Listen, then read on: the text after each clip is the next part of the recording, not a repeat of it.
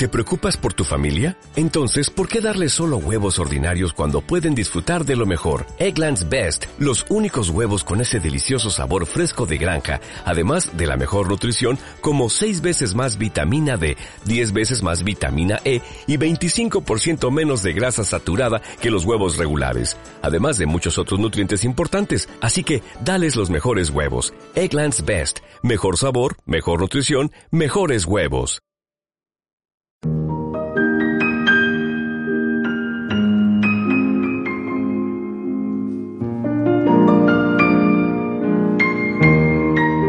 Miriorama, una hora de cultura a Radio Cambrils.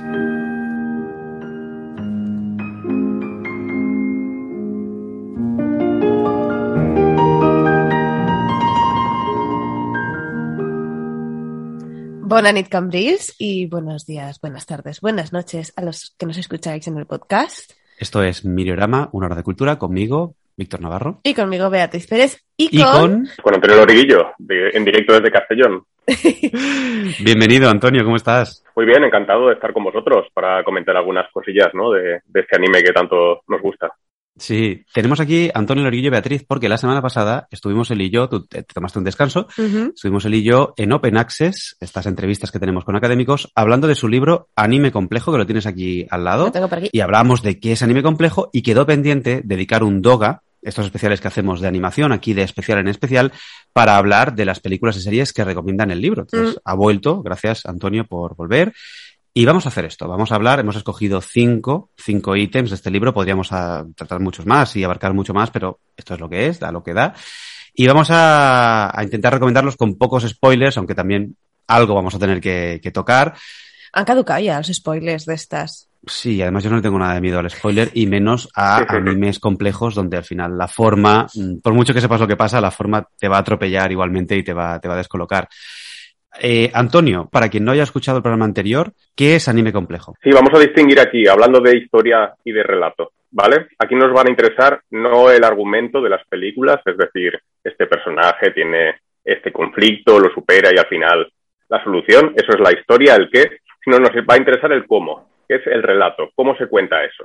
Y nos va a interesar sobre todo historias del anime complejo, que son aquellas que tienen bucles temporales, que tienen desórdenes, que tienen una percepción del mundo a través de los personajes alterada a lo que es el principio y desenlace del relato clásico y vamos a tratar de especular de a qué se debe eso. Muy bien, pues si te parece, empezamos a recomendar ya. Vamos ahí con anime complejo.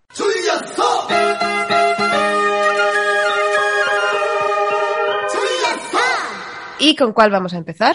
Pues no sé, Antonio, ¿con cuál te apetece? Pues por el principio vamos con Beautiful Dreamer, si os parece. Vamos allá con Beautiful Dreamer, que quizá, eh, como decíamos en el Open Access, es la más sorprendente dentro de este paquete de, de anime complejo. ¿Por qué es la más sorprendente? ¿Qué es Beautiful Dreamer de entrada? Pues Beautiful Dreamer es la segunda adaptación fílmica, ¿no? Estos Gekijo Ban, que ya estamos ya acostumbrados, ¿no? Cuando hay una serie de éxito en el anime, pues hace la película. Y claro, en nuestros días hemos visto películas de este estilo, bueno, desde Doraemon, ¿no? Que tiene Ciento y la Madre, el Detective Conan y similares. Y fijaos que ahí eh, ya vemos un rasgo que inició un poco Beautiful Dreamer y sus eh, otras películas, pero en concreto Beautiful Dreamer, porque si recordáis estas películas va mucho de catálisis, de tiempos muertos, de eventos no nucleares en las historias, es decir, no acción, no eventos mayores eh, que den lugar a spoilers, ¿no? Sino que son como adaptaciones versos libres eh, en los que vemos a los protagonistas en un contexto distinto. Y Mm. Beautiful Dreamer se sale de esa comedia romántica de enredo que era Urusei Yatsura, la serie de éxito, eh, bueno, manga de Rumiko Takahashi, adaptado también con mucho éxito como serie televisiva. Y Beautiful Dreamer se sale un poco de esa senda tan comercial y ofrece lo que para muchos es el primer anime complejo como peli. Es segunda película dirigida por Mamoru Oshii, que había dirigido la primera mitad de la serie. La primera era más tradicional y con Beautiful Dreamer se desmelena. ¿Por qué es un anime complejo? Pues es un anime complejo porque nos coge esa comedia romántica, ¿no? Podemos recordar un poco otras series más recientes que nos han llegado a España, una comedia de enredo tipo Chicho de Remoto, ¿no? Que tenemos el típico adolescente casquivano, conocemos un poco las tramas, ¿no? Eh, de siempre persiguiendo faldas de distintas eh, mm, eh, chicas, pero aquí se lo lleva, por eso podemos decir Mamoru a un terreno muy distinto, que es el de más la mujer del cuadro, esta película de Fritz Lang en la que resulta que al final todo era un sueño. Sí. Eh, entonces, ese protagonista, estar en los ojos, en la cabeza de un protagonista que no sabíamos que estaba soñando hasta el final, pues es un rasgo de complejidad. Mm. Claro, tú hablas también en el, en el libro de, de, esos narradores también y estos focalizadores de los que no nos podemos fiar tanto y, y de que parte de la gracia de este anime complejo es que tampoco tenemos que entender absolutamente todo. Exacto, exacto. ¿Qué, qué caracteriza especialmente a Beautiful Dreamer como anime complejo más allá de estos personajes y, y de este sueño? eh, pues eh, un poco el tono, ¿no? Vemos que, sí, no vamos a recordar la sinopsis, pero vemos a unos personajes familiares que vienen de un texto cómico, ¿no? Como es la, la serie animada, como es el manga, pero los vemos que llegan a una especie de mundo posapocalíptico, ¿no? Una especie sí. de verano sin fin, y ese verano sin fin que en un principio parece idílico, parece, bueno, no tenemos padres, no tenemos obligaciones, no tenemos eh, instituto, ¿no? Que es eh, el centro verdadero, el, el, esqueleto de toda la serie, todo el manga. Aquí vemos que esos, eh, esas estructuras desaparecen y se encuentran con la nada. Entonces ese verano sin fin empieza a volverse inquietante, empieza a volverse tedioso y eh, los personajes eh, parecen más bien de una auténtica película de arte y ensayo. No tienen objetivos, no tienen un mm, deadlines, no tienen cosas que hacer, no hay conflicto y por tanto estamos tan desorientados como, como ellos. ¿Es el anime complejo existencialista? Bueno, eh, en su variante, en su variante, lo que tiene que ver con la focalización, que en el caso, es el caso de Beautiful Dreamer, sí, desde luego, porque estamos en, de nuevo, focalizados en, en Ataru, ese protagonista descerebrado que consideramos descerebrado, pero que aquí se empieza a preocupar un poco por cuál va a ser su destino, si va a poder escapar de este bucle del sueño, un poco como ese protagonista meteorólogo de, de El Día de la Marmota, la peli Mm. que no me sale atrapado en el tiempo, de Harold Ramis. Bueno, el día de la marmota en inglés, mm. Groundhog Day. Es que yo creo que todos lo llamamos el día de la marmota. Y, y es... una cosa, sí, dime, dime. No, no, iba a decir que, que has honrado el Día de la Marmota. Eh, es un sueño, pero no es este recurso final de Los Serrano de todo el sueño ya está, sino que es un sueño a la Inception. Es decir, aquí estamos viendo una película de los años 80 que se adelanta al Día de la Marmota, que se adelanta a Inception, a ese sueño dentro de un sueño, al bucle temporal, a lo inquietante. Eh, plantea estrategias de complejidad que luego se van a volver muy populares, muy avant la lettre, ¿no? Que dirían los críticos pijo. Totalmente, totalmente. Vemos que ya en el, en el desenlace, ¿no? Eh, se van encadenando mis en abim, ¿no? Estas puestas en abismo, estas eh, sueño dentro del sueño, que vemos como, en fin, el, el enemigo que se revela como enemigo está como si fuera eh, un decorador de atrezos, ¿no? Preparándolo mm. todo para que haya sucesivos sueños en los que engañar a los personajes y un poco como el rato clásico, invisibilice sus marcas enunciativas y eh, sea lo más eh, suave posible. Me quedo con el plano final de Beautiful Dreamer, no sé si lo recordáis, que es un muy autoconsciente zoom out de eh, el instituto con andamios, pero ya restablecido. No es ese campanario de ruido sí, con un reloj sin manecillas del comienzo, sino que el instituto se está reconstruyendo, eh, fijaos, para, al final de la película, para quedarse eh, de punta en blanco, listo para continuar con las aventuras seriadas canónicas del manga o del anime. ¿Vale? Esto ha sido una excursión temporal, Beautiful Dreamer, acabado, pero tranquilos, seguidores, porque el escenario habitual de la serie vuelve a estar listo para lo habitual. Aquí no ha pasado nada, ¿no? Me, además me, me, sorprendió la primera vez que la vi, me, me, hice una especie de maratón de todas las películas de Urusei Yatsura, que mmm, al principio, cuando empiezan a darse cuenta de que aquí hay algo raro, yo creo que podemos hablar, eh, con total ya hemos contado de qué va y por dónde tira, porque eh, creo que ya, ya ha prescrito, pero cuando ellos están dando cuenta de lo que pasa, es una película muy inquietante y muy lánguida. Esos planos de calles vacías, esas luces, ¿no? Esos espejos que se repiten. Tiene casi estrategias de, de un cierto, vamos a decir, una estructura de terror, ¿no? Un cierto tono de, de, ese terror psicológico, otro término también que da un poco de rabia, pero que adelanta, eh, como decía Bea, una posición interna en el personaje que además aquí cambia de foco, porque vemos a, Ataru que se enfrenta a una especie de proyecciones, de, visiones, luego el otro personaje también ve cosas, o sea, la realidad se está fragmentando mm, a lo Caligari un poco también. Sí, sí, fijaos que tal vez el, los fragmentos más memorables también son en los que tratan de escapar del instituto, ¿no? Volver a casa y todos los caminos conducen les conducen de nuevo al instituto invariablemente, ¿no? Distintos personajes toman el tren eh, o se van andando y acaban volviendo. También los guiños a, a la leyenda de, Urashima Taro son constantes, ¿no? Este pescador que eh, se embarcó en el mar, perdió la noción del tiempo y cuando volvió habían pasado prácticamente siglos, ¿no? Y sus padres y sus familiares conocidos habían ya muerto.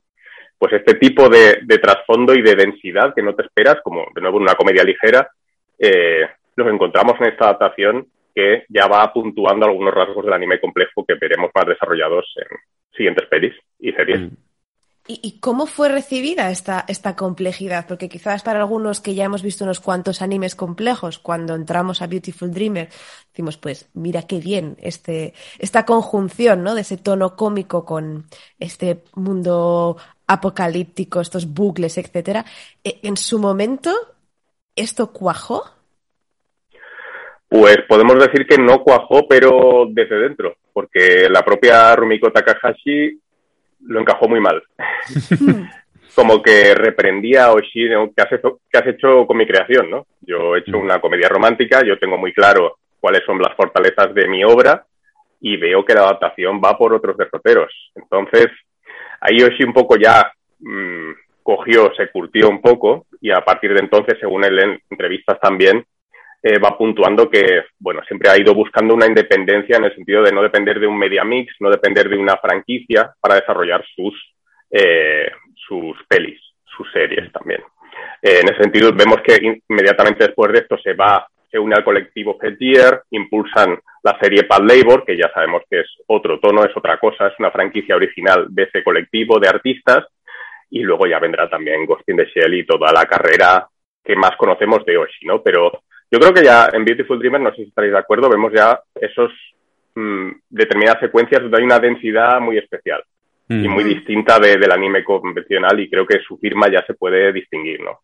Mm. A mí me encanta porque es el choque de dos voces, de, Takahashi y de Oshii, que las dos ya están claras, porque Oshii yo creo que aquí ya, ya es el Oshii que conocemos, y que es una mezcla improbable que queda bien. O sea, es una película rarísima y a mí hace que el universo Urusei Yatsura me guste todavía más con una pieza que en principio no tiene nada que ver con aquello que lo define, con aquello que lo hace, que lo hace potente, pero es muy buen arranque. Como te dije la semana pasada, me encanta que esté, que esté en la portada. Y mm, tú, Beatriz, no lo habías visto hasta hace poco. No. ¿Qué impresión te, te dio? Claro, es que yo creo que he ido haciendo cosas de anime complejo a la inversa. Mm. Estoy llegando a ciertas películas después de haberme tragado, pues, Evangelion, eh, mm. etcétera, y bueno, pues la ves y dices, curiosa, pero no extremadamente compleja, quizás, que, puede ser un poco, sonar un poco contradictorio. Mm. Pero sí que, claro, si lo comparas con obras anteriores, pues esto en el año de. de 82. De release, que fue el 82, 84. 84, creo. 84. 84 pues claro, tuvo que ser impresionante enfrentarse a este texto fílmico, ¿no?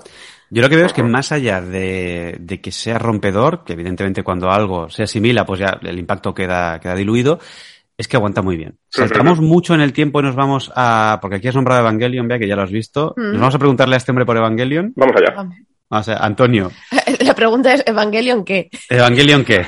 bueno, pues que decir, a ver, se ha escrito muchísimo, es uno de los, como os podéis imaginar, también sois lectores de, de, de anime studies, ¿no? Y Evangelion, efectivamente, recoge bueno, toda la fascinación que generó en espectadores en el momento, tanto locales como, por supuesto, internacionales, pues digamos que tiene su corolario en toda la cantidad de artículos, libros, capítulos de libro, conferencias dedicadas a Evangelion, ¿no? Entonces, desde el punto de vista narrativo, que es un poco mi, donde yo me he centrado, eh, me gusta centrarme en mm, dos puntos concretos de la franquicia. En los dos últimos episodios de la serie, ¿vale?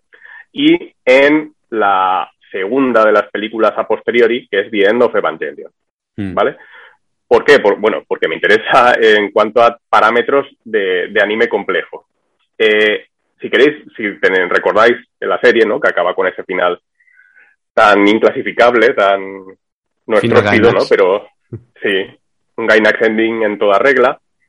Si recordáis un poco cuando comienza todo este, este proceso ¿no? de, amalgama de toda la conciencia de la humanidad, eh, mm. la narración va a optar en esos dos episodios en focalizarnos en la mente de Shinji. Mm. Y entonces es cuando asistimos, si recordáis, a bueno, un auténtico ejercicio de, de antianimación, ¿no? Vemos desfilar en el metraje de esos eh, episodios, insertado durante esa también suerte de sesión de terapia, ¿no? Psicoanalítica que Shinji se imagina con el resto de, personajes. Eh, vemos insertos que son de imagen real, si recordáis, con imágenes tratadas. También vemos cantidad de, animación abocetada, ¿no? En el que la que Shinji pierde su forma, coge otras mm. formas más ligeras, abocetadas, simplemente una sombra, caricaturas, eh, un poco como un name de un manga, ¿no? Con apenas eh, una cabeza con palos para significar a un personaje. Y, y a través de ahí, y a partir de ahí, perdón, es, bueno, ese descenso un poco a, la exploración de la conciencia de, de al final, mientras solo podemos inferir como espectadores, mientras se está disolviendo con las conciencias de toda la humanidad, ¿no? Que sea, a fin de cuentas, ese proyecto final que, que trastoca eh, todo el mundo de la ficción de Evangelion. Para quien no haya escuchado, o sea, que no haya visto Evangelion, que no esté escuchando ahora, Evangelion es una serie que empieza como una especie de Mazinger Z relativamente normal y deriva en lo que está contando Antonio. Mm, Psicoanálisis Sí. Lacaniano, y jungiano, extrema Lo que se le hubiera ocurrido al amigo Philip K. eh, si se hubiera puesto a, si hubiera ido a vivir a Japón y se hubiera puesto a hablar con, con los creadores de Gundam. Hay una cognoscibilidad ahí que es muy relevante para tu libro, ¿no? Por usar el vocabulario. Sí, eso es, eso es. Nosotros, bueno, eh, con la metodología que ya explicamos en, en el Open Access, si alguien quiere un poco atender a ello, también está en el libro lo más claro posible, pero eh, la narración aquí apuesta mucho en esa focalización, estar en la cabeza de Shinji. Entonces, mm. estamos muy restringidos en él, en este final de la serie. Fijaos que no tenemos acceso a lo que les pasa al resto de personajes, a Misato, a Asuka, a Rei. No sabemos qué les pasa, cosa que en The End of Evangelion sí. Ahora, si queréis, seguimos con ella. Pero aquí la narración quiere acabar con Shinji, con qué está experimentando Shinji en ese momento. Y bueno, esto es muy relevante precisamente ya también en, relación a todo lo que estaba, se ha escrito. David Heredia, por ejemplo, tiene un libro sobre Gainax publicado en Diablo eh, que detalla un poco el proceso de producción convulso de la serie, como también eh, Hideaki no estaba muy metido en efectivamente libros eh, de psicoanálisis y un poco ese mejunje eh, da lugar a este Gainax ending, ¿no? Que acaba que poco a poco Gainax va Gainax como estudio, un poco caracterizándose con este final absolutamente loco para los postulados, como había empezado, una serie y cómo acaba, algo que pasa también en una serie de ovas previas, que es Gunbuster, mm. que también menciono en el, en el libro, ¿no? También, de nuevo, eh, este género meca, más con jóvenes, con que acaba convirtiéndose en exploraciones trágicas eh, de sujetos totalmente alienados, ¿no? En, unas sociedades contemporáneas. Y The Evangelion vendría a dar respuesta eh, a esos capítulos y va a decir normal, externa, pero normal no es. No es normal, no es normal porque aquí la complejidad no es tanto, no está tanto en la focalización, en la cognoscibilidad, sino en la autoconciencia, que es otro de los parámetros de complejidad, ¿no? Si el cine clásico trata de invisibilizar las huellas para ofrecer una experiencia pues eso que se dice, ¿no? un viaje inmóvil a los espectadores, que no nos salgamos del relato con guiños a cámara, etcétera. Eh, viendo Evangelion es todo lo contrario, porque hay una autoconciencia por las nubes. Vemos secuencias verdaderamente sorprendentes en el final, no sé si lo recordáis. Vemos, por ejemplo, una panorámica de una sala de cine repleta hasta arriba de, de otaku y una, un rótulo sobreimpresionado que dice se siente bien, eh, sienta bien, Mm. Y a continuación eh, vemos toda una serie de insertos eh, de mensajes amenazantes que llegaron a Gainax y al propio Ano tras ese final de la serie de Evangelion, eh, protestando, diciendo, ¿en serio he tenido que esperar para eso? ¿En serio he tenido, digamos, estado tan mensajes de odio fan máximo, máximo troll, ¿no? Que ya conocemos en nuestros días mucho mejor por otras plataformas. Pero esos mensajes aparecen en el metraje final de la película, ¿no? Una serie de interpelación a ese, a ese público que, que Gainax identifica, que, que, está tan en contra, y probablemente sin esas interpelaciones, eh, The no sería una película tan compleja. Aunque luego vemos también una secuencia muy autoconsciente que es cuando aparecen las propias Seiyu que interpretan a Misato, a Rei y a Suka, aparecen mm. cosplayeadas de sus propios hmm. personajes entre la multitud eh, y son momentos realmente sorprendentes eh, de una autoconciencia que yo creo que es el pico más alto de los textos que analizo por lo menos en, eh, en el libro. No sé cómo lo veis vosotros.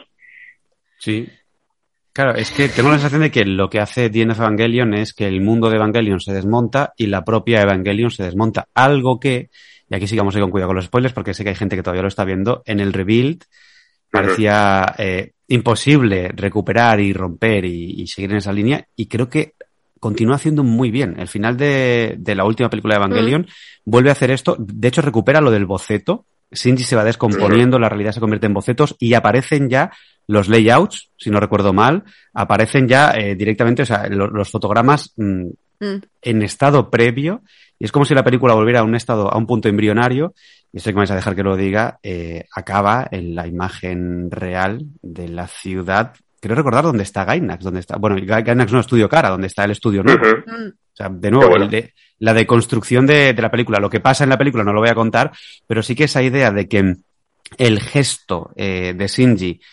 deshace y reconstruye el mundo afecta a la forma, ¿no? el gesto dentro de la ficción afecta a las hechuras de la película. Y al final es, este diálogo constante con los límites de, la película, ¿no? Exacto, exacto. La, noción de remake, ¿no? Eh, mm. Lo que puede, lo que empuja generalmente a un, pues eso, a un estudio de animación o a una productora o un estudio de imagen real. Hacer un remake es precisamente, pues bueno, pues ofrecer un poco más de lo mismo, ¿no? Si te gusta, pues dos tazas. Pero claro, aquí la noción de remake queda totalmente eh, a merced de lo que quiere el, autor. Y en este caso, Ano sí que se, yo creo que aquí se revela como un autor absolutamente autoconsciente que va a controlar perfectamente eh, lo que quiere en sus películas y la narración de esas películas se, vamos, lo retroalimenta y, lo tenemos por, por duplicado. Remakes que no son tal, vamos. Mm. Está, es muy elegante y es muy inteligente que evite salir él. Porque aquí el gesto fácil hubiera sido que, que saliera él, que él se integrara en la ficción y que eso lo puede hacer gente, mm, vamos a decir, más listilla. Pero A no sabe lo que está haciendo y sabe que salir él sería un grado de, autoconsciencia fácil. Y sin embargo, la autoconsciencia de la ciudad, de la producción, del set de cine, que es una mm. cosa que acabamos de contar que pasa en Beautiful Dreamer, aquí lo recuperan, ¿no? la realidad da un paso atrás y están dentro de un set. Es que es muy fino, es muy manipulador el tío, ¿eh? Sí, sí, sí. Para el siguiente que tenemos en la lista, si queréis, vamos a escuchar primero el opening y seguro que a mucha gente solo con escuchar este opening le va a transportar a un mundo de, de altísima complejidad. And you don't seem to understand. A shame you seemed an honest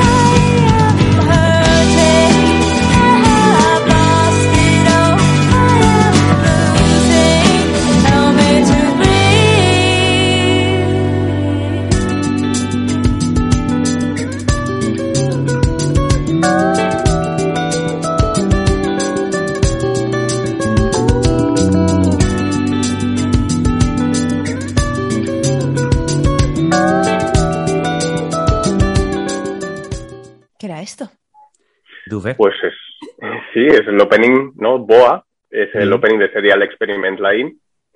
Y bueno, no sé, uf, aquí es un melón por abrir, ¿eh? Déjame que empiece preguntándole a Beatriz, porque cuando hemos hecho el Club Cultural de Anime Complejo es una de las cosas que, que has visto que no Sí. conocías. Lain, ¿qué te ha parecido? Loquísima. Creo que la palabra para definirla es loquísima. Y una de las conversaciones que hemos tenido es que esta es, serie es del 98. 8. ¿Ocho? 98. Mm. Que, De nuevo, este adelantamiento a formas y también temáticas complejas. Déjame que, que me meta aquí psico con el contenido, porque esto viene antes de, de- de Matrix, Ujú. viene de otras narrativas que, que a mucha gente eh, le abrieron una ventana a, a esta época Mm. de, de mundos virtuales, de enta- entanglements, de, Sí, sí, de- de enredos, de- enredos. No enredo cómico, sino No enredo de cómico, entre- enredos entretejidos entre diversas realidades, etcétera.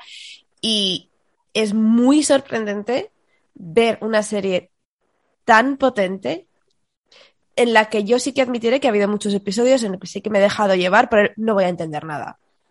Lo está haciendo alguien que acaba de decir, eh, no, no, yo ya como ya estoy acostumbrado al anime complejo, ya más o menos domino los códigos. No, Le no, pones no, la in y la in, incluso por muy, por, por muy acostumbrada que estés, te, te pega un mazazo importante. No, a ¿eh? o sea, yo, yo admito que hay niveles. Por ejemplo, la última película de Evangelion la vi y dije, pues comparada con otras de Evangelion, esto se medio entiende. Sí. Pero claro, es verdad que aquí creo que el ejercicio de me dejo llevar y me meto en el mundo, los mundos que me ofrece la serie, es el ejercicio más razonable Hmm. que podemos esperar con, con esta serie. ¿Qué nos cuentas tú de, de Lain, Antonio? Pues totalmente, totalmente, porque uf, estamos hablando una de las categorías que, que empleaba la metodología para un poco definir cómo de compleja, ¿no? Puede ser una serie. Yo creo que la IN es la que más cerrada es, ¿no? Es una comunicabilidad cerradísima. Vemos una serie de estampas que además son densísimas, ¿no? De, de nuevo, de, de alienación, ¿no? De jóvenes viviendo en ese cambio de milenio con toda la irrupción tecnológica que venía y efectivamente, como tú has diagnosticado, vea, de todo lo que iba a venir en la ficción, todos estos miedos, esta mediafobia que siempre va a estar en el terror. Eh, pero es que no, no podemos más que maravillarnos de cómo eh, una serie de, del anime, esas producciones tan a priori comerciales, abrazan los modos de narrar del arte y ensayo más duro. O sea, Mm. estamos hablando de una película durísima de, de Bergman, de Antonioni, eh, animada. Animada, pero con, con esos temas de nuevo de la incomunicación, que es uno de los temas ¿no? del, del cine de arte y Mm. ensayo, de preguntarse qué hacemos como sujetos, como individuos en, en la sociedad. Algo que jamás eh, el anime, por esa herencia clásica, digamos, ha abordado con tanta, iba a decir con tanta claridad, pero bueno, al contrario, ¿no? con tanta, con tanta opacidad. Mm. Eso es. Y, y aquí vemos que es eh, el tema central y cada una de estas layers, estos episodios, uf, son capas que, mm, aunque vayamos desgranando ¿no? o, o acumulando, no nos van a dar una, no es una pieza del puzzle que vayamos a poder montar al final, con una explicación cerrada. Y eso que es un anime que da algo de clausura, ¿no? que Mm. ofrece esta, eh, un rasgo también que podemos identificar en otros animes de que han pasado los años, ¿no? Después, eh, hay una suerte de epílogo y vemos cómo los personajes están, Lane, eh, digamos, ya perteneciendo a esa Wired, a, Mm. a ese, un poco como la mayor, ¿no? En Ghost in the Shell, también ya ¿Sí? Mm. habiendo trascendido su condición humana, ir encontrándose con esas eh, amigas del instituto y viendo cómo de distinto es todo. Y no sé si puedo aportar mucho más. Me gusta más escucharos lo que se ha dicho en el club de lectura sobre, sobre el Lane, Pues eh, la gente es muy fan y lo que han ido comentando es que es, es algo que identifican mucho con anime complejo. Es que creo que es, es, es muy, eh, como decías tú en el programa anterior, café para muy cafeteros, ¿no? Con Animelario, con tu podcast Animelario. Eh, Lane es, eh, si en Evangelion tenemos esa autoconsciencia llevada al pico más alto, Lane es como la confluencia de todas las tendencias de aquella época, para mí, ¿eh? tú conoces más los, los, objetos y lo que se hizo, pero yo creo que Lane fue eh, donde mm, ya el anime complejo de los 90 tocó techo, eh, hicieron una cosa impenetrable, una cosa además que está, está un poco al margen porque iba vinculada en el Media Mix a un juego de PlayStation, pero el juego de PlayStation ni siquiera era un juego, adelantaba cosas que luego vemos en Ser Story, en Telling Lies. Es un juego que parece como el reverso, ¿no? Otra dimensión del mismo, de la serie, pero no hace falta el juego para la serie ni la serie para el juego. O sea, es como una especie de fragmentación total de ese personaje, de exploración de vías, que a mí me recuerda a David Lynch. No es un puzzle, es un enigma. Es decir, si te empeñas en reconstruir el lore, ¿no? Y en hacer las wikis, te va a faltar algo porque siempre hay algo más en Lane que no acaba de encajar. Dentro de que luego la historia más o menos se entiende, pero claro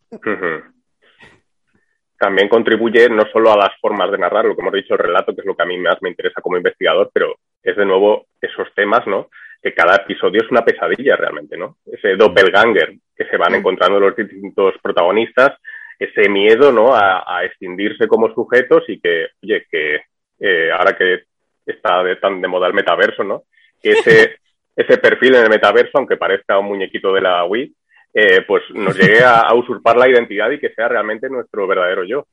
y es un tema, sí. Hay muchas cuestiones de, claustrofobia y de, y de invasión también en la serie, ¿no? Estoy pensando en estas imágenes que vemos de, ella en el, en el cuarto, que cada vez tiene más cables, más ordenadores. Y la puerta abierta. la puerta abierta, algo inundado, las presencias. Claro, es que Motivos visuales eh, como eso, los postes ¿no? de luz, eh, con esas, ese cableado imposible que encontramos en, en mm. Japón, ¿no? tan mm. habitualmente decíamos caminando, eh, los semáforos, ¿no? Recordar la secuencia en el cruce con la que arrancan todos los episodios. Sí. sí en fin, ya por supuesto también el tratamiento sonoro con toda la banda sonora. Eh, hemos tenido hace poco aquí en la Universidad Jaume I a, un investigador predoctoral de la Universidad de Murcia, Emilio José Cano. Él es mm. músico y está haciendo un estudio de las bandas sonoras y el anime. Y ha tenido a bien dedicar un, capítulo a, la narración compleja. y relacionado con, vamos a ver, si estas historias son complejas, la banda sonora es compleja también. Eh, mm hay dodecafonismo aquí, ¿es esto eh, complejo o es al contrario, eh, composiciones sencillas? Y Lane, de nuevo, acaba siendo un muro incluso también desde el punto de, vista mm. sonoro. Mm. Es que Lane, las atmósferas que tiene, los zumbidos, ¿no? Como la mezcla de música y efectos se confunde es, hipnótica. parece un vídeo hecho para eh, hipnotizarte tipo la naranja mecánica. Tú en el libro te has centrado además en concreto en el que puede que sea mi capítulo favorito, creo que es el cuarto o el quinto, que está, cambia de, cambia de focalización, la cognoscibilidad es diferente, y nos cuenta una peripecia de la hermana mayor de Lane, que era un personaje muy secundario. Me parece eh, pesadillesco, la verdad que has dicho es eh, muy acertada. Es una pesadilla el capítulo de, de, la hermana. ¿Por qué cogiste ese, ese fragmento en concreto de la serie? Pues tal vez como, como muestra, ¿no? De, a falta de un análisis más profundo en el que también creo, no sé si me gustaría meterme de la porque igual acabas dándote cabezazos con el muro, como, como ese GIF de, de uno de los robots de Evangelion, ¿no?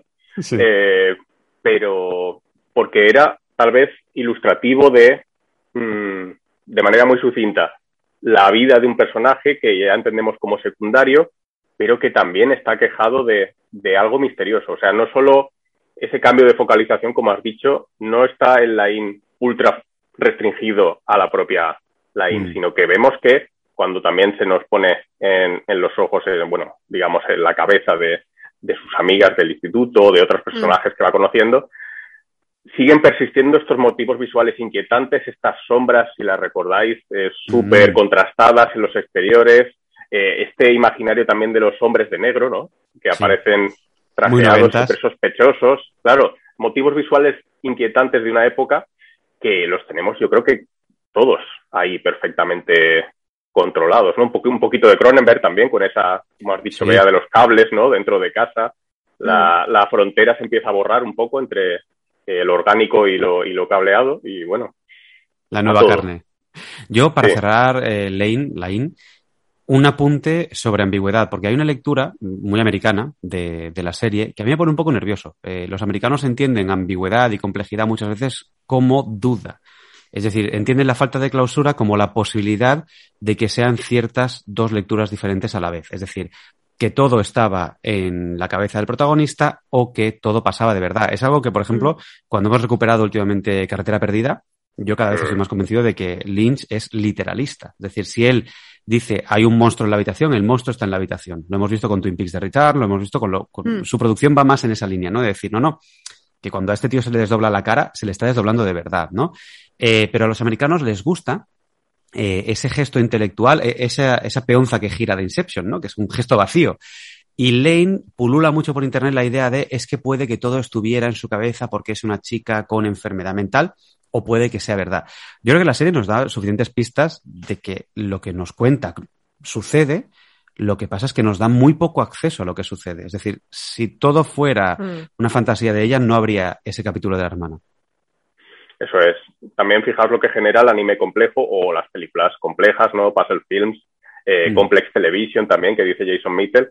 Lo que genera es, eh, bueno, un fandom forense, ¿no? Que realmente estaban, encontramos a fans y académicos diseccionando el texto ya mm. una vez lo creen muerto, porque realmente no tenemos certezas de nada, tenemos ambigüedad. Entonces, mm. con eso, como dices, Víctor, lo que nos queda como analistas, al menos desde la parte académica, es, bueno, tenemos nuestra metodología y según esa, analizando la narración, yo apuesto más por lo que dices. La narración no está, yo creo que jugando la carta de es un personaje trastornado mm. eh, o está sufriendo eso o está en algún espectro de déficit de atención o similares, que otras películas lo han hecho de manera más abierta. Y creo que este no es la atmósfera, la frecuencia ¿no? de que está buscando la narración en line. La, la enfermedad mental tendría que ser muy grave. Aquí. ¿Y qué haría un fandom forense con Mind Game de Masaaki Yuasa? ¿Divertirse? No sé yo si la gente sabe. Eh, eh, es que, eh, claro, a mí lo que me gusta de Mind Game, que es de lo siguiente que vamos a hablar, es que desafía ese gesto, ese fandom que se ha acostumbrado a la Complex TV de Mittel, que muy bien ha dicho Antonio, y que se ha acostumbrado a ser forense. Es decir, el, el fan que seguía Lost con el foro Lostila, y yo creo que soy culpable no muy participante, pero yo estaba por ahí, no es el fan que puede ver y tranquilizarse y asimilar algo como Mind Game. ¿Qué nos cuentas de Mind Game y, por qué está en el libro Mind Game de Yuasa? Bueno, Mind Game está en el libro por el título. No, hombre, no. Porque ya, ya una de las etiquetas al cine postclásico así complejo es precisamente Mind Game Film. Hubiera sido eh, casi por el título de nuevo un error no mm. incluirla, pero es que, como ya habéis visto, es una película que está jugando esta carta de la complejidad y lo mejor de todo es que la está jugando de manera festiva, ¿no? Que es algo mm. que el riesgo siempre de esta, esta corriente del cine postclásico es que acabemos eso, pues en, origen, ¿no? Con los diagramitas, con la mm. seriedad, con, mm, vale, una entra ahora los violines, entra la tragedia y aquí tenemos bueno, una historia de historias cruzadas también, que es un clásico dentro mm. de, la narración compleja, porque tenemos aquí lo contrario, no estamos focalizados solo en un personaje, sino que estamos en muchísimos. Y, de nuevo, como comentamos en, el Open Access, ¿no? Como en el caso de Pulp Fiction, esas distintas miradas sobre la misma historia o sobre el desarrollo de la misma, pues acaban dando a los espectadores las piezas del puzzle que montar. Pero claro, llega Mind Game al final y eso se lo pasa por el arco del triunfo en la, en la narración. Porque vemos, ¿no? Si recordáis esta secuencia catártica fantástica, ¿no? Cuando salen de la ballena disparados, todos los personajes. Espera un momento, acabo de decir la, la, la, frase cuando salen de la ballena disparados. es lo normal, lo ah, más normal del mundo. Eh, eh, no, no, explicaremos la película, pero empieza con un chico al que un yakuza mata con un disparo en el recto. Es menos desagradable de lo que parece. Y acaba con todos los personajes salen disparados de la ballena. ¿Qué pasa cuando salen? Fíjate que eso es lo de menos al final, comparado con el final, ¿no? Donde vemos pues como una suerte de carrusel muy emocionante, al menos a mí me siempre me encanta verlo. Vemos no solo lo que va a pasar inmediatamente con los protagonistas, sino que se nos ofrecen varios futuros posibles. Mm. Mm. Y de nuevo, son finales alternativos, un poco podemos aquí emparentarlo si queremos, no sé si estás de acuerdo, Víctor, finales alternativos de, de los videojuegos, ramificaciones, ¿no? Sí. acciones concretas que en un momento dado te llevan a otro final, pero es mucho más emotivo que eso. Vemos un, futuros alternativos donde los personajes cambian radicalmente. Una protagonista que se convierte en madre, pero al mismo tiempo vemos a continuación por corte que es piloto de rallies, que es sindicalista, que está liderando una protesta, que se hace astronauta. Vemos a un hombre que eh, se casa, tiene hijos, una vida convencional, pero también eh, tiene un romance con otro hombre. Eh, es acaba relacionándose con otro que estaba en un flashback que creíamos que estaba en sepia. Mm. Hay toda una panoplia de, cabos sin atar que se ofrecen en ese momento mm. que es perplejo. Y eso que empieza la película, si recordáis, como una suerte de, Sliding Doors, esta película de sí. te, la iba, a nombrar ahora a tope, ¿eh? Con dos, ¿cómo era? Dos vidas en un instante. Dos vidas en un instante, maravillosa. Y respect a, a Winnet mm. y a su obra maestra del multiverso. Claro, claro, una comedia romántica, ¿no? Que, bueno, se centra en qué pasaría si eh, llega a coger ese metro la protagonista, ese, ese tren, los distintos desenlaces, ¿no? Y mm. esto es, eh, coge esa pequeña anécdota, esa pequeña situación y la explota para tratar de volarnos la cabeza a través de todo. Incluso recordemos eh, ese tiro en el recto, ¿no? Que se carga el protagonista, lo vemos perfectamente rebobinado, lo vemos mm. animado con un CGI distinto. A continuación vemos una conversación con Dios directamente de este protagonista que va cambiando totalmente de animación eh, cutout, eh, si no recuerdo mal, no sé si plastilina también, mm. en fin. Hay un cambio de registro total, autoconciencia por las nubes de nuevo, mm. pero muy festivo, que es lo que yo destaco de Mind Game, ¿no? Que incluso con ese desenlace, que acabe con ese rótulo de esta historia no se acaba, mm. no es para tratar de dejar hepatados mal, eh, forenses, buscando ataduras, sino le está diciendo, oye, ahí lleváis eso, que las historias no son tan simples, hay realidades alternativas y son estas. Es que parece que, que, la película puede llegar a ser este escape continuo hacia múltiples futuros, múltiples personajes, etcétera, ¿no? Y, no acaba nunca.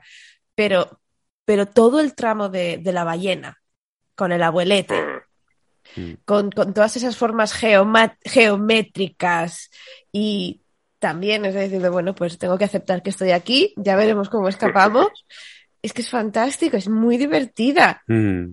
Sí, sí, a mí me encanta que, que Yuasa hacer cine más en, según qué coordenadas, ¿eh? pero más complejo posible del momento. O sea, es uno de los pocos vanguardistas de verdad que hay. O sea, nuestro amigo Jaume Carrió le pusimos, pusimos en el cine, en Cine Ciudad, Night is Short, eh, Walk on Gale, y cuando acabó dijo, es que yo no sé lo que he visto. Si yo no sabría decir por qué esto es una película. Mm. O sea, un tipo que tiene un Goya con un corto de animación, decía, no, sé, no sé por qué esto es una película o es, o es otra cosa. Y todo lo hace con una alegría, con una celebración de la animación, ¿no? Le encanta la plasticidad de la animación y eso también tiene una cuestión ahí ontológica de la imagen.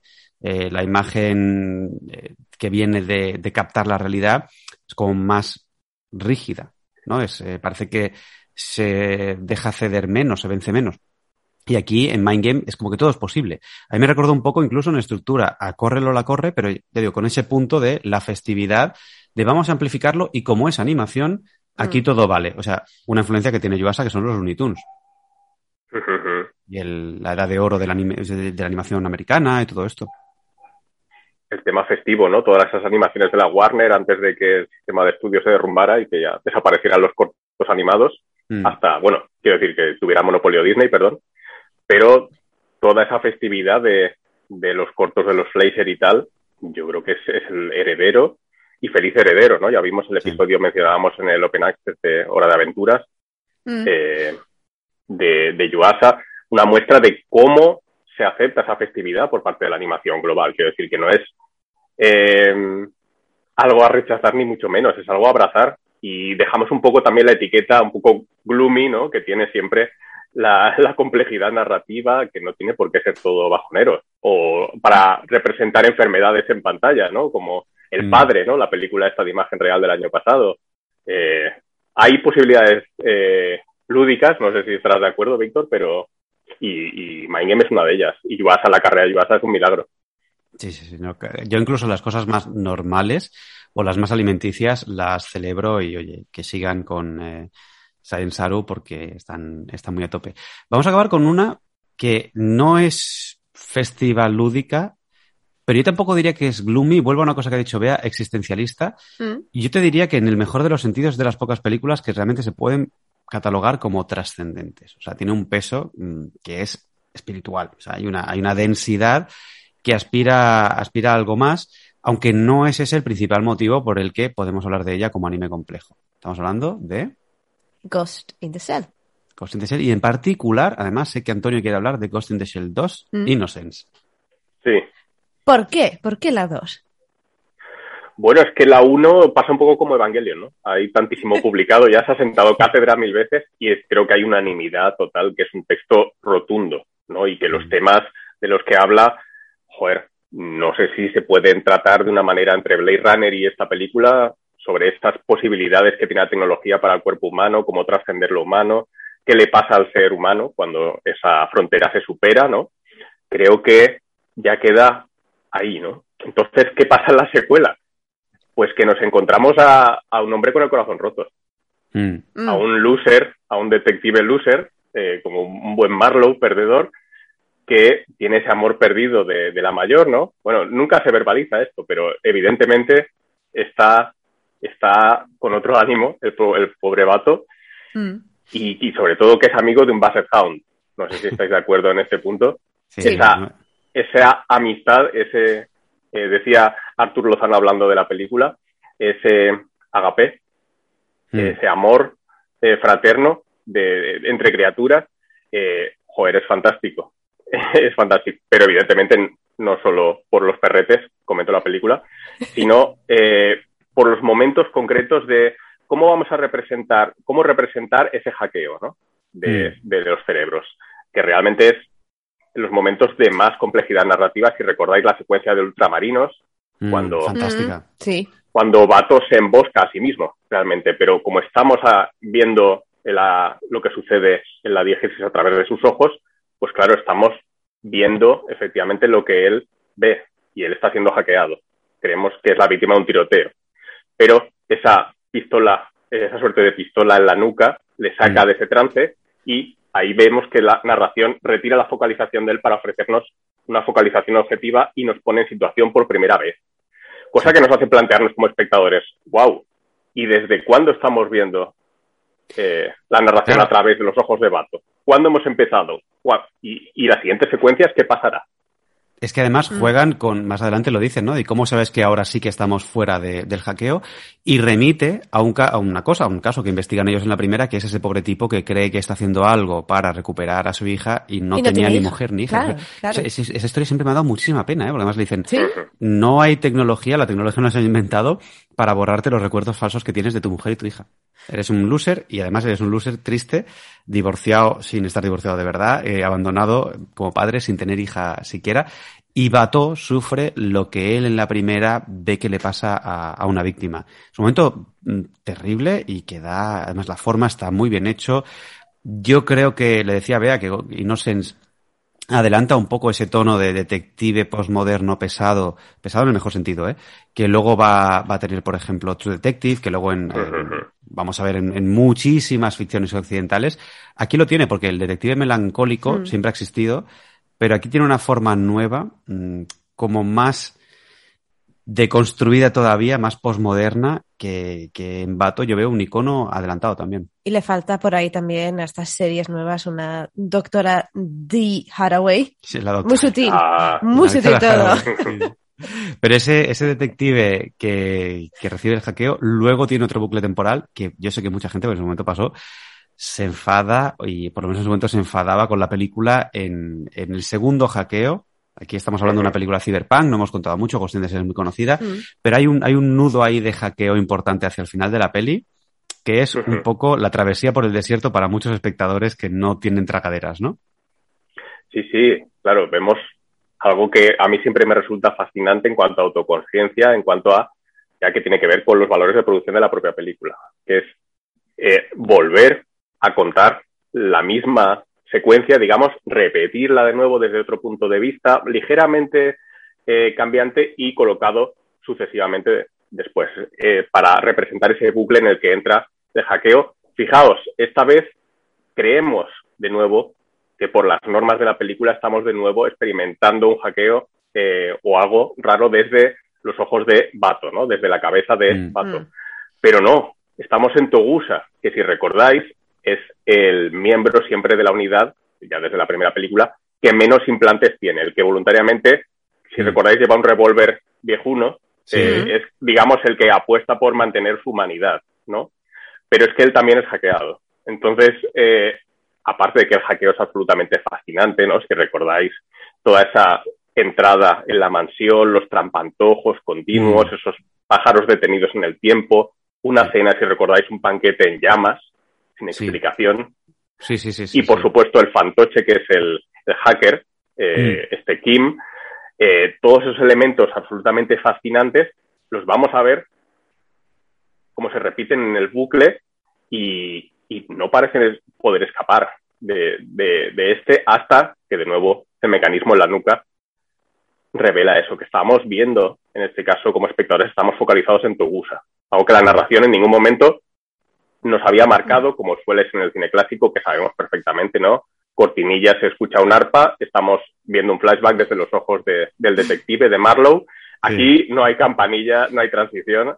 Y efecto Aquí de agua. ¿eh? Efecto de agua, Sí. el, el, el fade este con, con aguillas y, y va, va hacia los ojos el zoom in. Sí, sí, sí. No hay pistas, es una mm, desorientación intensa porque además hace el truco ese que nos cambia una carta por otra y de repente estamos en, en Togusa. Muchísimo para analizar en, en Innocence. ¿Tú crees que el tiempo la ha puesto en, en su sitio? Yo, yo la veo al nivel de la primera y para mí son las dos imprescindibles, pero ¿tú crees que Innocence se ha, eh, se ha ido colocando en el podio que merece, ya me pongo aquí totalmente posicionado, o, o sigue pasando un poco desapercibida respecto a la primera. Yo no he escuchado mucha conversación eh, respecto a ella. No sé si tal vez creo que la carga de citas es más autoconsciente que nunca ya en el argumento, ¿no? Recordar que muchos personajes, la doctora Haraway, como, como comenta Mm. Bea, bueno, pues es un, efectivamente, es una, un manifiesto ambulante, ¿no? Un manifiesto Mm. cyberpunk eh, que va relatando un poco casi línea a línea algunos de esos postulados, pero también el jefe de la unidad, recordemos que habla, intercambia diálogos que son simplemente citas, ¿no? De, no sé si de Sócrates o de distintos filósofos. De todo Entre el mundo. hay un diálogo durísimo y claro, esa densidad textual es de nuevo mucha información que procesar eh, y tal vez eso echa hacia atrás un poco a, a los fans de la original o de las series también que tienen un componente más pop, más relacionado con el manga, tal vez de, Mm. de Masamune Shiro. Y, eh, joder, yo solo voy a decir una cosa, eh, también haciendo un poco de cinefilia. Es eh, hasta el día de hoy el único anime que ha competido por una palma de oro en Cannes. Mm. Mm. Y creo que es relevante de cómo responde a unos modos de narrar más de, de eso, del cine de arte y ensayo, del cine de, de festivales. Y es una, una anécdota que siempre me gusta contar cuando puedo. Que no me gusta hablar de premios y esas cosas en, al escribir académico, pero hablado sí. Sí. Este, este es muy significativo y es. Es una película a la europea porque luego se vino por aquí, o sí, para hacer Avalon, que también adelantaba, era como un Ready Player One oscuro antes de Ready Player One. Era menos compleja, a lo mejor, en, en el manejo de trucos, en el manejo de estas posiciones que tienes tú en la teoría, pero juega mucho también con la Mm. cognoscibilidad, con en qué nivel de la realidad estamos. Muy curiosa Avalon, ¿eh? Yo la recuperé para el, para el Cine Ludens y no me gusta tanto como las Ghost in the Shell, pero es una peli que siempre que puedo recomendarla, eh, recomiendo. Nos quedarían, Antonio, muchísimas cosas, porque la desaparición de Haruki Suzumiya, eh, Perfect Blue, no hemos hablado de ella, ya la recomendamos en su momento, recomendamos tu libro. Pero no sé si quieres decir como una especie de, de- de guía final o de mensaje final para el que se quiera atrever con el anime complejo. Y sobre todo también una de las cosas que comentas co- con el boom y la saturación de mercado que, que tenemos, ¿qué animes complejos vemos? Exacto. Pues es una pregunta que hemos, de la que hablamos precisamente en el Open Access y yo un poco que sirva como llamada también de, de a contribuciones, ¿no? A, si de alguna manera puedo representar a los anime studies de alguna manera, es decir que hace, hace falta, hace falta más investigadoras e investigadores hablando de, de anime. Yo creo que es un caso representativo de la narración compleja en este caso, pero de mil y una eh, enfoques de trascendencia global en comunicación, en otras áreas. Eh, y precisamente gente también que ayude a descubrir que no escribamos siempre sobre Evangelion, que no escribamos siempre también sobre los textos de siempre Dragon Ball, Sailor Moon, en fin, que quiero decir, que hay buena teoría acerca de eso, pero se está produciendo mucho. Mi radar, eh, ya le confesaba a Víctor, estaba un poco oxidado y siempre viene muy bien eh, sangre fresca en el mejor sentido para eh, abordar textos con otras miradas y, que hagamos avanzar el campo, que yo creo que, que mola mucho, en resumen. Mm. Hombre, es un juego también, ¿eh? Analizar anime complejo es un juego porque ya no es eh, resolver el lore, sino que es ver ahí los mecanismos internos y ponerse hmm. con esas, eh, esas lupas, esos engranajes de, de, Ghost in the Shell 2 Innocence. Que hemos abierto con Oshii y hemos cerrado con Oshii, ¿eh? Mm, vaya. Yo creo que también le podríamos... Ahora va a empezar un bucle temporal, pero no lo sabéis. estamos hackeados. Bueno, mientras vemos si estamos hackeados o no, podríamos dedicarle en el futuro un especial solo a Oshi. Yo creo que mm. merece la pena, el huevo del ángel, hay muchas más cosas por ahí a, recuperar. He hablado con Antonio, hablamos la semana pasada, de que estaría bien también hablar del Slice of Life, que sería como lo opuesto en muchos sentidos al, anime complejo. ¿Qué os parece si, ya que estábamos con Ghost in the Shell 2 Innocence, nos vamos con su banda sonora, mm. con Kenji Kawai versionando el concierto de Aranjuez? Fenomenal, algo tan español, ¿verdad? ¿Eh? Que tanto nos representa Vamos a acabar con eso, si os parece. Un eh, juego de intertextualidades loquísimo, una cita musical en este caso. Habría que preguntar al investigador que contabas antes si esto es un gesto de complejidad musical o simplemente es que eh, a Oshii ya le da igual todo y dijo, mira, el concierto de Aranjuez, ¿por qué no? Em, además, con letra y cantado. Follow Me se llama. Antonio, muchísimas gracias por estar aquí otra vez. Esta es tu casa cuando quieras venir, ya sabes. Y de verdad. Un placer, un gusto hablar Muchas con gracias, Antonio. Hablamos. Y a los escuchantes, hasta la semana que viene. Follow me to a land across the shining sea, waiting beyond the world that we have known, beyond the world that dream could be. And the joy we have tasted.